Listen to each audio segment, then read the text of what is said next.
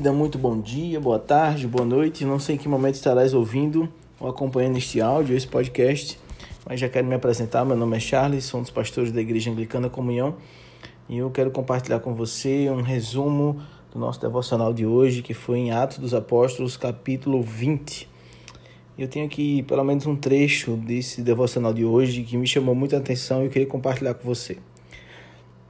Bom, nesse capítulo 20, é, o apóstolo Paulo ele está viajando por alguns lugares né, e, e ele está pregando o evangelho nesses lugares, mas ele está encontrando oposição em alguns momentos. E é bem interessante esse texto. Eu vou ler com você aqui essa primeira parte, primeiro verso. Sessão do tumulto. Paulo mandou chamar os discípulos e depois de encorajá-los despediu-se e partiu para Macedônia. Viajou por aquela região, encorajando os irmãos com muitas palavras, e por fim chegou à Grécia, onde ficou é, três meses. Quando estava ao ponto de embarcar para a Síria, os judeus fizeram uma conspiração contra ele e por isso decidiu voltar para a Macedônia.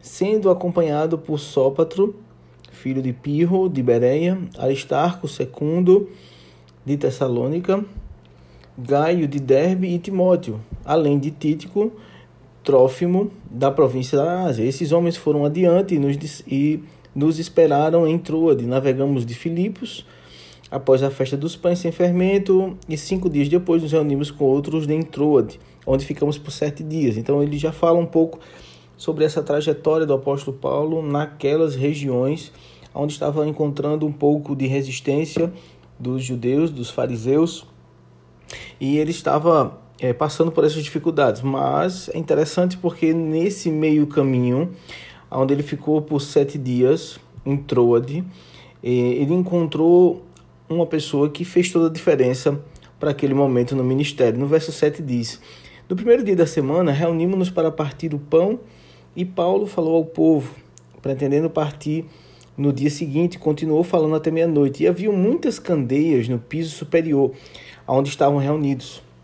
E um jovem chamado Eutico, que estava sentado numa janela, adormeceu profundamente durante o longo discurso de Paulo. Vencido pelo sono, ele caiu do terceiro andar. E eu quero que você imagine um homem caindo de um terceiro andar. É morto e na certa.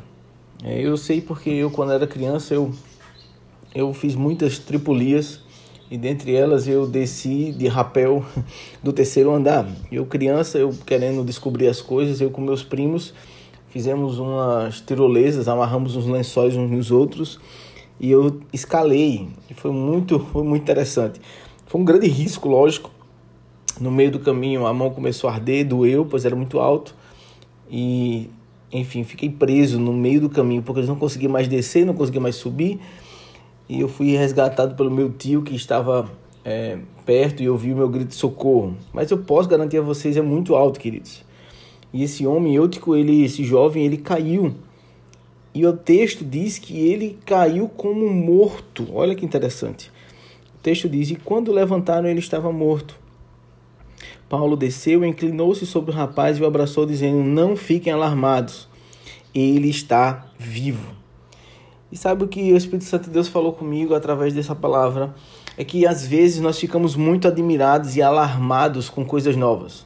Eu não sei quais as coisas novas que têm surgido na sua vida, mas normalmente essas coisas novas nos apavoram por um instante. Né? Às vezes é uma surpresa negativa, ou às vezes uma perda de um ente querido, ou até mesmo essa pandemia deixou muitas pessoas alarmadas, temerosas, aflitas. E eu queria ministrar isso sobre a sua vida. Não fiquem alarmados, não fiquem desesperados, não fiquem preocupados. É interessante porque é, esse termo, alarmados ou é, é, apavorados, é bem interessante porque em alguns homens da Bíblia esse texto ele, ele, ele surge, Deus fala através de, um, de uma palavra como essa. Pois ele sabe que é da natureza humana se alarmar um pouco. É, quando a gente recebe uma notícia ou uma grande responsabilidade que temos a cumprir, nós ficamos um pouco alardados. Né? Eu sei que Moisés ele teve essa situação e por duas vezes Deus disse a ele: Não temas, eu estou contigo. E é interessante mais ainda que Josué, o seu sucessor, ele também tem um encontro com Deus e nesse encontro com Deus, é, assim que ele vai assumir o cargo de Moisés, Deus diz as mesmas palavras que ele disse para Moisés. Está lá em Josué capítulo 1, verso 9. Não se apavore, né? não foi eu que te mandei. Então hoje Deus está dizendo para você, neste dia de hoje, não se apavore, não se alarme, sabe? Não fique apavorado, não fique desesperado. O que estava morto ainda não morreu, está vivo. O que aparentemente aos seus olhos está morto, não está, está vivo. Foi isso que o apóstolo Paulo disse ao respeito daquele jovem. Não fiquem alarmados, pois ele está vivo. Sabe, aos olhos humanos nós só conseguimos enxergar morte e desgraça, mas Deus ele enxerga vida, ele enxerga vida em abundância para gente. Sabe, aquilo que você perdeu em algum momento da sua vida, não se preocupe, não se alarde, não fique desesperado. Você não perdeu o seu, a sua referência de propósito, que é Deus. Deus está lhe dizendo: não se alarme. Sabe? Deus está trazendo uma palavra de paz e conforto para o seu coração neste dia de hoje. Eu espero que você esteja mais motivado e não alarmado, sabe? Mas atento ao que Deus tem para fazer, tranquilo, convicto. No texto, o apóstolo Paulo diz assim: ó, então ele subiu novamente partiu do pão e comeu. É como se para ele não tivesse acontecido nada, gente. Mas sabe o que é isso? Isso não é arrogância, isso não é frieza. Isso é convicção de que Deus estava atuando. Então tem essa mesma postura do apóstolo Paulo, convicto de que Deus está atuando na sua vida e você não vai se alarmar. Você vai simplesmente estar confiante nas promessas de Deus sobre a sua vida. Espero que essa palavra tenha feito sentido para você. Amanhã compartilharemos um pouco sobre Atos capítulo 21 e espero ver você. Deus abençoe.